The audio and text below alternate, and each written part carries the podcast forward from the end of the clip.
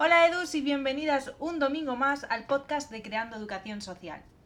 Ya estamos a mitad de verano, así que espero que las que podáis lo, estéis disfrutando un montonazo, eh, las que sigáis trabajando pues con mucho ánimo y con mucha fuerza y por favor también descansad en los momentos que, podáis y, desconectar, que, estamos en una época también de, de eso, de expansión, ¿no? de necesidad de más que nunca de tener ese ratito para nosotras. Así que nada, eh, tras esta intro, eh, os voy a presentar a Noemí Noya. Ella es, eh, bueno, pues una artista de, de, todo lo relacionado con los materiales. Es una auténtica crack, ya la escucharéis ahora.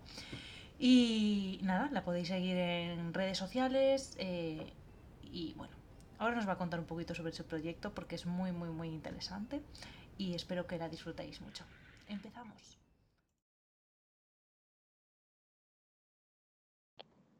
Bueno, Edus, pues como os decía, hoy tenemos a Noemí con nosotras y, bueno, antes de que yo siga hablando de ella, porque ya me habéis escuchado un poco en la intro, pues qué mejor que se presente ella misma, ¿no? Así que nada, hola, ¿cómo estás?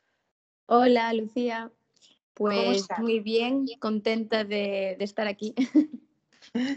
Bueno, antes de nada, pues eso, cuéntanos un poquito quién eres tú, qué, qué haces aquí, además de, que sea una pesada y te haya invitado. Eh, ¿por, qué? quieres estar aquí? Cuéntanos un poquito. No, yo súper contenta. Pues bueno, como ya dijiste, mi nombre es Noemí, yo tengo 28 años y también soy educadora social. En mi caso, pues en el ámbito de la educación especial, empecé un poco por ahí y ahí me, me quedé. Y, la verdad es que estoy muy contenta porque desde que me inicié en esto tuve la gran suerte de poder trabajar de, educadora y, por esa razón pues me descubriste por Instagram y aquí estoy. Pues sí, pues sí. Eh, nada, yo os dije, eh, y además eh, lo tenéis en la descripción del podcast, su, su perfil, ¿vale? Así que nada, os recomiendo que os paséis por allí, que la sigáis, porque la verdad es una auténtica crack. Eh, y nada, o sea, cuéntanos un poco cuál es así tu proyectito en redes. ¿Cómo empezaste? ¿Por qué empezaste? Eh, ¿Qué nos cuentas en, tu Instagram? Pues la verdad es que mi proyecto empezó así un poco, partía desde mi Instagram personal, que intentando reivindicar nuestra figura como educadoras sociales, hasta que un día, un poco impulsada por mis compañeras de trabajo, pues decidí abrir una cuenta más enfocada a compartir todos aquellos recursos, materiales y apoyos visuales que iba creando para trabajar con los niños y niñas de la asociación en la que empecé, que bueno, está especializada en personas dentro de la condición del autismo. Entonces, pues a diario teníamos que crear muchísimos recursos y mis compañeras pues me decían, Jova, es una pena que los tengas ahí guardados y que no los compartas porque pueden ser de utilidad para muchísima gente. Y ahí pues decidí abrir el perfil y aunque lo tengo más parado de lo que me gustaría porque al trabajar, estudiar y, y todo esto era complicado, pues sí que es cierto que, que, funciona bastante, bastante bien y la gente está muy, muy contenta cuando los usa, que eso es lo guay pues sí, o sea, compartes materiales, compartes un poco tu día a día, ¿no? Y, la verdad es que es de gran ayuda. De hecho, yo ahora mismo estoy trabajando con, un menor que, bueno, que tiene, eh, que tiene autismo, ¿no? Y un poco, pues me estoy guiando también por tus materiales, así que muchas gracias, es de la parte que, me toca. Y, y, ah, por cierto, decirte que el logo que tienes en el, en el perfil me parece una, maravilla. Una maravilla. No sé te lo hizo, pero si lo hiciste tú, pues, pero es chulísimo. en 2019 me había creado así yo uno, en plan muy de andar por casa, y la verdad es que crear un logo para uno misma me parecía súper difícil, entonces le hablé a un chico que también conocí por, por Instagram y por, un, y por otra eh, chica, y que se llama Álvaro, que después te puedo pasar incluso el perfil, mm. y yo le había regalado un logo a unos amigos y entonces pensé en él y la verdad es que fue una pasada porque le dije, quiero esto, y me envió un montón de propuestas y al final mm, vi ese y dije, vale, este, sencillo, claro, con los colores que quiero y, y genial, o sea que fue, fue un encargo. Qué guay, pues me, gusta un montón, me gusta un montón. Y bueno, o sea, eh, centrándonos un poco más en tu día a día, en tu trabajo, cuéntanos un poquito en qué trabajas, cómo trabajas, em, cómo interviene la educación social en este ámbito. Pues yo actualmente estoy trabajando en la misma asociación de, autismo en la que empecé. Eh, yo al principio estaba en una vivienda tutelada de fin de semana y también daba apoyo por la semana en un centro de educación especial. Eh, y un poco pues fui ahí danzando por varios servicios eh, y ahora estoy en la unidad de apoyo ambulatorio, que es un servicio que está orientado a prestar apoyo tanto a personas en el espectro del autismo o con síndromes asociados o trastornos de la comunicación y también a, a sus familias en entornos naturales. Es decir, pues trabajamos, hacemos intervenciones en casa sobre todo, pero también tenemos un convenio de colaboración con la Junta para entrar en los centros educativos. También trabajamos en su día a día, pues parques, bibliotecas, peluquerías, supermercados, piscinas, eh, un poco para, para, que ellos pues mm, o sea, garantizar su bienestar emocional y cognitivo, porque como sabemos, por desgracia, nuestra sociedad no está adaptada. Entonces luchamos por esa inclusión, para que ellos puedan participar, crear redes de apoyo, defender sus derechos, a veces ante injusticias, y, asesorar y orientar también a, los padres y sensibilidad, sensibilizar la, sociedad, porque mm, pues hace mucha falta. Pues sí, poca tarea, vaya, poca tarea, madre mía. Sí, eh, muy bueno. Bueno, yo todo el rato eh, al no trabajar con este ámbito, eh, es cierto que desconozco un poco mm, mm, cómo son los términos correctos, ¿vale? Entonces, eh, yo antes, por ejemplo, me, dirigí diciendo personas con autismo. No sé si está bien dicho este concepto, si es mejor decirlo de otra forma. Aquí entraríamos en un debate complicado porque depende, o sea, normalmente eh, yo particularmente intento evitar pues, términos como autista o algo así, porque me, parece, me parece como que le estamos poniendo así como una etiqueta como que no hay nada más pero te puedes encontrar de todo. Las propias personas con autismo, pues hay algunas que prefieren que, que, se diga personas con autismo o ahora se está utilizando mucho en condición de autismo, con la condición de autismo. Otras personas van a decir TEA, otras trastorno del espectro autista.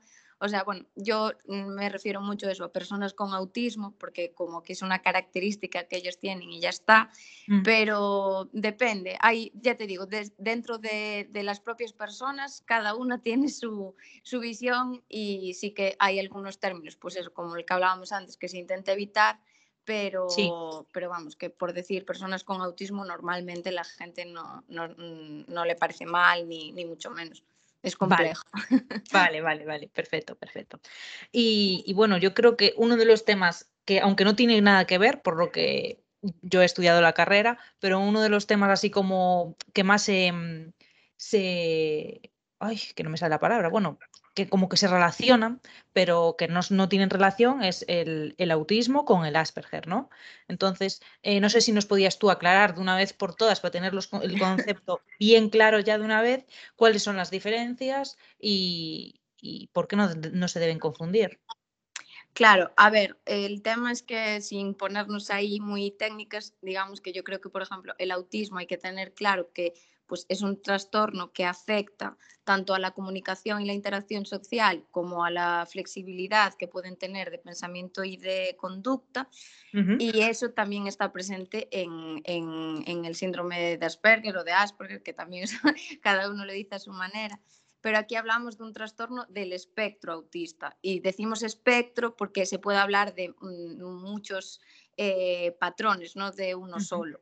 Entonces, digamos que antes se diferenciaba mucho eso, pero si, hacemos, si nos vamos al manual de diagnóstico por excelencia, que es el DSM5, pues ahí ahora lo que se hace es que se estableció una categorización, por, decirlo así de alguna manera, y entonces ahí engloban eh, el, el, Asperger dentro de los, de los trastornos del espectro autista. Entonces, como que está dentro y es un, dentro del espectro, pues una variable más. O sea, no sigue siendo autismo, solo que claro, las, las diferencias son muy notables porque sabemos que hay personas con autismo pues, que no tienen capacidad para hablar eh, y, hay y en el caso del Asperger pues llama la atención pues que tienen un vocabulario muy, eh, no sé cómo decirlo, como muy culto, claro. Y entonces sí que es cierto que para mucha gente meterlo todo en el mismo bote pues parece, parece complicado pero sí que ambos pues presentan dificultades en esa comunicación, solo que a, diferentes, a diferentes niveles, claro. Sí, de hecho estaba pensando ahora que al final pues todo eso se reduce a etiquetas, ¿no? Que por una parte las etiquetas están guay para saber, eh, por ejemplo, eh, a mí hay cosas que me gusta, que digo yo, ostras, me pasa esto, me pasa esto, me pasa esto, y parece que cuando le pongo una etiqueta, em, digo, ah, vale, ahora sí, ahora lo entiendo por una parte, eso tiene esa parte en la que te sientes, eh, bueno, pues te identificas con una situación, pero por otro lado, claro, o sea, te, metes ahí, te encasillas y, y, ya está, ¿no? Entonces, es que yo con el tema de las etiquetas tengo ahí una doble... Mm, un doble pensamiento. Creo, creo que nos pasa a todos, que por una parte nos ayuda, pues eso, a lo mejor pues a ponerle nombre y a buscar una solución, de hecho, yo a la hora de trabajar muchas veces me encuentro con, familias que le ponen mucho énfasis al diagnóstico, que a ver, es necesario pues eso para recibir ciertas ayudas o para llegar a entenderlo, pero más allá de eso yo digo, hay que mirar un poco pues cuáles son las necesidades, qué dificultades y a raíz de ahí, de ahí empezar a trabajar. De hecho, como ya lo tengo puesto incluso en Instagram, que aunque inicialmente todos mis materiales están pensados desde una perspectiva para personas con autismo, realmente pueden servir para cualquier niño con y sin necesidades. Entonces, a veces es eso, que ponemos etiquetas para que nos ayuden, pero también, por otra parte, nos, nos complican un poco. Sí, eh, tal cual. Y nada, hablando así un poco sobre los materiales, como estabas diciendo, pues no sé, cuéntanos un poquito, un poquito más sobre ellos, cómo, cómo los tienes eh, preparados, cómo los distribuyes, si lo distribuyes. Pues actualmente solo los tengo en Instagram y la gente pues cuando los quiere me suele enviar un privado y yo se los envío por correo sí que estaba pensando en buscar a lo mejor otra, una plataforma donde poder subirlos para que fuese más fácil, porque al final yo además de trabajar estoy estudiando, entonces no, no, no dispongo del tiempo y, y, a veces pues la gente, claro, se impacienta. Y sí que es cierto que también algunos eh, los tengo en un portal de Darasac, que es el Centro Aragonés para la comunicación aumentativa y alternativa y tal. Y que ahí... Pues, Perdón un eh, momento, Noemí, que sí, es, yo creo que toda la gente o la mayoría que nos escucha conoce este portal, pero si no lo conocéis, es maravilloso. O sea, eh, yo utilizo esa plataforma prácticamente todos los meses, por no decir todos los meses. O sea, me ayuda un montonazo, hay cosas muy guays.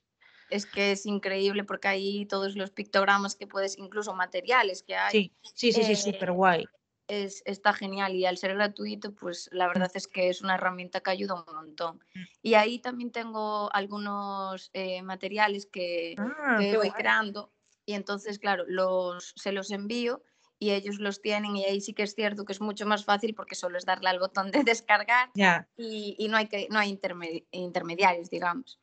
Eh, entonces, por esa parte sí que es algo que, que me gustaría cambiar porque claro, yo lo subo a Instagram, pero el hacérselos llegar a la gente es la parte más, más complicada, claro. Sí, pero bueno, por otro, por otro lado, ¿no? Y metiéndonos así un poco en el tema, tema redes, eh, ahora queremos todo como ya, ¿no? A golpe de. Y, y, Jolín, o sea, tú estás eh, aportando a la comunidad un, material muy valioso que te ha costado tu tiempo hacerlo, ¿no? Y, y mm. tiene que ser ya, oye, pues eh, yo también tengo cosas que hacer, yo también tengo vida, no vivo de esto, entonces, jolín, eh, pues un poquito de también de, de, compasión, porque sí que es cierto que, que, eso pasa mucho, ¿no? O sea, que te tienen que contestar ya, a mí Personalmente también me pasa, eh, no ahora de los materiales, porque ahora, como sabes, lo tengo todo en la web, pero eh, sí que si me hacen una pregunta y no le contesto, oye, qué borde, que no me contestas, o cosas así, ¿no? Y hay días que tengo, pues, no sé, 50 eh, o 60 mensajes, entonces, mm, de verdad que no me da para leerlos todos. No, es inabordable, claro. entonces, em, y, y, aparte, ¿sabes? Pues conversación, ¿sabes? Establezco conversaciones largas de si me preguntan algo, algo que es relevante con la educación social o lo que sea, ¿no? Entonces, jo, eh, también tener en cuenta eso, ¿no? Que, mm, que no estamos todo, yo no estoy 24 horas con el móvil en el Instagram, venga, a ver, siguiente mensaje, o vamos a enviar este, este material, no. Entonces, pues eh, también reclamar desde ahí eso, ¿no? Un poquito de, paciencia por la parte que nos toca. Sí, y, el, y sobre todo también yo creo que un poco también eso, entrando ya en los materiales, que es mucho trabajo y a veces la gente se, no sé si es que cree o no, no ve todo el trabajo que, que hay detrás y que no simplemente es, ala, pues mm, hago esto, lo subo a Instagram, saco una foto de cualquier manera y, y, además yo que soy como súper tiquismiquis, eh, que me lleva mi tiempo, ¿sabes? Porque al final crear un material no es, ah, pues mm, me descargo cuatro imágenes, las pego de cualquier manera y ya está. Ahí hay un trabajo previo de, vale, ¿qué quiero conseguir? ¿En qué necesidades tiene el niño? Y después algo que intento siempre hacer en todos los materiales es como establecer niveles o de dificultad para que también sean adaptables a, pues a diferentes edades o diferentes necesidades y que no solo sea algo de usar una vez y ya está. Entonces, son materiales que mm, suelen ser pues eh, grandes, pues con un montón de pictogramas, un montón de imágenes y después es que yo sé que tú lo sabes, pero es crearlo, imprimir, recortar, plastificar, volver a recortar, sacar la foto, subirla y al final son tantas cosas que son muchísimas horas y cuando ves que eso, viene la gente en plan de, oye, eh, mira que te pedí hace dos semanas o te pedí, y a lo mejor fue hace dos días, pero dices tú ya, pero yo te lo estoy dando gratis, que al final no ponerle un precio no significa que no tenga un trabajo previo detrás. Sí, es que yo al final em, también llevo un montón de años eh, haciendo esto, ¿no? Y, subiendo materiales gratuitos. Y, y yo creo que em, eh, he descubierto, desgraciadamente, que el material gratuito no se valora absolutamente nada. No. No se valora nada. Es en plan, bueno, lo tengo por, lo, descargo porque es gratis, pero ya está. Y sin embargo, a ese mismo producto le pones un precio bajo, o sea, muy así, un euro, dos euros, 50 eh, céntimos, cosas que tengo, por ejemplo, en la, en la web, ¿no? De materiales súper largos eh, por 50 céntimos o por un euro y la gente no lo adquiere. Claro. sí, sí, claro. de hecho, hace poco eh, subí una encuesta, ¿no? Diciendo, preguntando si comprarían por un precio asequible mm, materiales eh, y la mayoría, es un 90%, decían que sí y no es real. Ya. no es real. Sí, sí, totalmente. A veces da la sensación de que, claro, si lo tienes ahí, e, eso es genial porque lo puedes descargar y, te evitas el hacerlo, porque yo también muchas veces aprovecho recursos de otras personas que, lo suben a, internet y dices, joder, pues te quita un montón de tiempo. Pero claro, soy consciente de, lo que cuesta y cuando a la hora pues incluso de, de comprar, pues también ves esto. Pero creo que solo lo ves si, lo vives tú, si tú sabes lo que implica hacer eso. Entonces, pues al final es, es, complicado. Y ahora es cierto que, claro, vas a Google y te encuentras con un montón de cosas. Entonces, bueno, si puedo hacerlo gratuito, Mm, ¿por qué voy a apoyar a alguien? ¿sabes? Claro, pero un poco también es, eso, el, lo de ponerle precio simbólico, ¿no? Un poco de lo que tú dices, pues de apoyar ese proyecto. Ya, ya no digo el, material en sí, sino decir, joder, pues se está currando hacer aquí unas, unas, unos materiales guays, eh, me gusta su cuenta, me gusta su contenido. Joder, no creo que a nadie le cueste dos euros al mes. No estamos hablando de, por ejemplo, en mi caso, que alguien se, eh, se plantee o no coger la suscripción mensual, que son 50 euros, lo entiendo perfectamente, pero dos euritos, que es tomar una caña. Sí, sí, totalmente. Es que, mm, y al final lo piensas y a lo mejor los desperdicios en, cualquier chorrada y realmente pues estás apoyando a, alguien, lo que dices tú, con, un proyecto que, un poquito que hagamos cada uno, pues para esa persona pues puede suponer, suponer un, un montón. Pero bueno, es lo que decimos, vivimos en una sociedad que al final pues es la inmediatez y lo más barato y, bueno, no sé, es, la verdad me parece un poco, un poco triste, pero e, e, incluso por esa parte hipócrita, porque realmente preguntas y la gente te dice que sí y luego ves que la realidad es totalmente diferente. Mm. sí. es un, pero yo creo que pasa un poco en todo, ¿no? Sí. Yo ahora lo veo también con el tema de, de las formaciones, que la verdad no me puedo quejar porque me, ¿sabes? me, me está yendo muy guay estoy súper feliz. Vamos a tocar madera, que la tengo aquí a mi lado. Em, sí que mucha gente me pregunta, ¿están homologados los cursos? O sea, el contenido le da exactamente igual, solo quieren saber si la, formación está homologada o no está homologada. Y es en plan, jo, pues hay más que eso, ¿no? O sea, yo ahora mismo entiendo que mucha gente, por ejemplo, para oposiciones y así, eh, necesite que los cursos sean homologados, que por cierto, esto ya lo he explicado en, un, Reels que subí hace un tiempo, que los cursos homologados solo son aquellos que aparecen en la convocatoria de la oposición, aunque haya muchas empresas que digan cursos homologados, es totalmente mentira, es falso, no existe, salvo que eh, no aparezca, salvo que aparezcan en la convocatoria de la oposición. Entonces, eh, ya me perdí, ya me, entré en este tema que me pone de mala leche y ya me perdí. Decías lo de que los cursos homologados, que realmente la gente se ah, queda con eso y... Exacto, sí. Y, y que, jolín, o sea, no, no interesa el contenido, ¿no? O sea, es, em, voy a hacer aquí un, preparo esto rápido, hago el trabajo que haya que hacer o el cuestionario que haya que hacer y yo lo que quiero es el título. Y es en plan, jolín, pues, pues yo no. O sea, yo lo que quiero con un curso es, es el aprendizaje, ¿no? Entonces, no sé, es, algo que me llama mucho la atención. Pero bueno, seguimos. Sí, a ver, yo con este tema yo creo que también está a lo mejor muy relacionado pues con eso. Al final, una, las personas que están con el tema de una oposición o que estamos realmente vivimos por y para la titulitis de necesito esto para esto y, y, al final no mides. A mí en mi caso me pasa un poco igual. Prefiero hacer un curso que realmente tenga valor y con el que vaya a aprender que claro, también es cierto que no me planteé presentarme a ninguna oposición y estoy hablando desde esta situación. Pero hacer un curso por decir que lo tengo, no, a mí no me, no me aportaría nada, porque al final me parece tiempo perdido. Mm. Y, y, también, pues incluso para la persona que lo imparte, pues no sé, encontrarte con gente que solo está para que después le des un papelito, pues también tiene que ser, no sé, desmotivante. Sí, total. Estoy totalmente de acuerdo. Bueno, ya, ya nos desahogamos un rato, yo creo. ya te digo.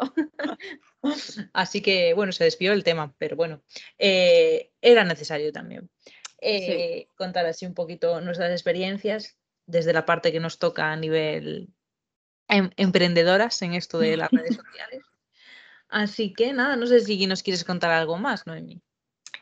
Pues mm, la verdad es que lo único que sí que quería que, mm, bueno, te lo pasaré después por si lo quieres compartir, que está surgiendo un, movimiento muy, muy chulo en redes sociales por parte de personas con autismo que están siendo diagnosticadas ahora de adulto y que, que toda su vida, incluso ellas mismas y bueno, sus propios familiares o gente de alrededor, pues los tildaban o, era como, bueno, son raritos, son frikis, bueno, era como que los encasillaban ahí de personas extrañas y que no terminaban de, encajar, lo notaban, bueno, ellos y ellas, y porque sobre todo hablo de ellos porque lo que más me encuentro son, son eh, mujeres y, están subiendo a redes pues todas esas cosas que, que, ellas sentían que pues ay esto para mí era rarísimo y, y realmente ahora le están pues un poco lo que hablábamos antes, antes poniendo, poniendo nombre y, creo que eso también nos, nos ayuda a, visibilizarlo y a darnos cuenta de que a veces pues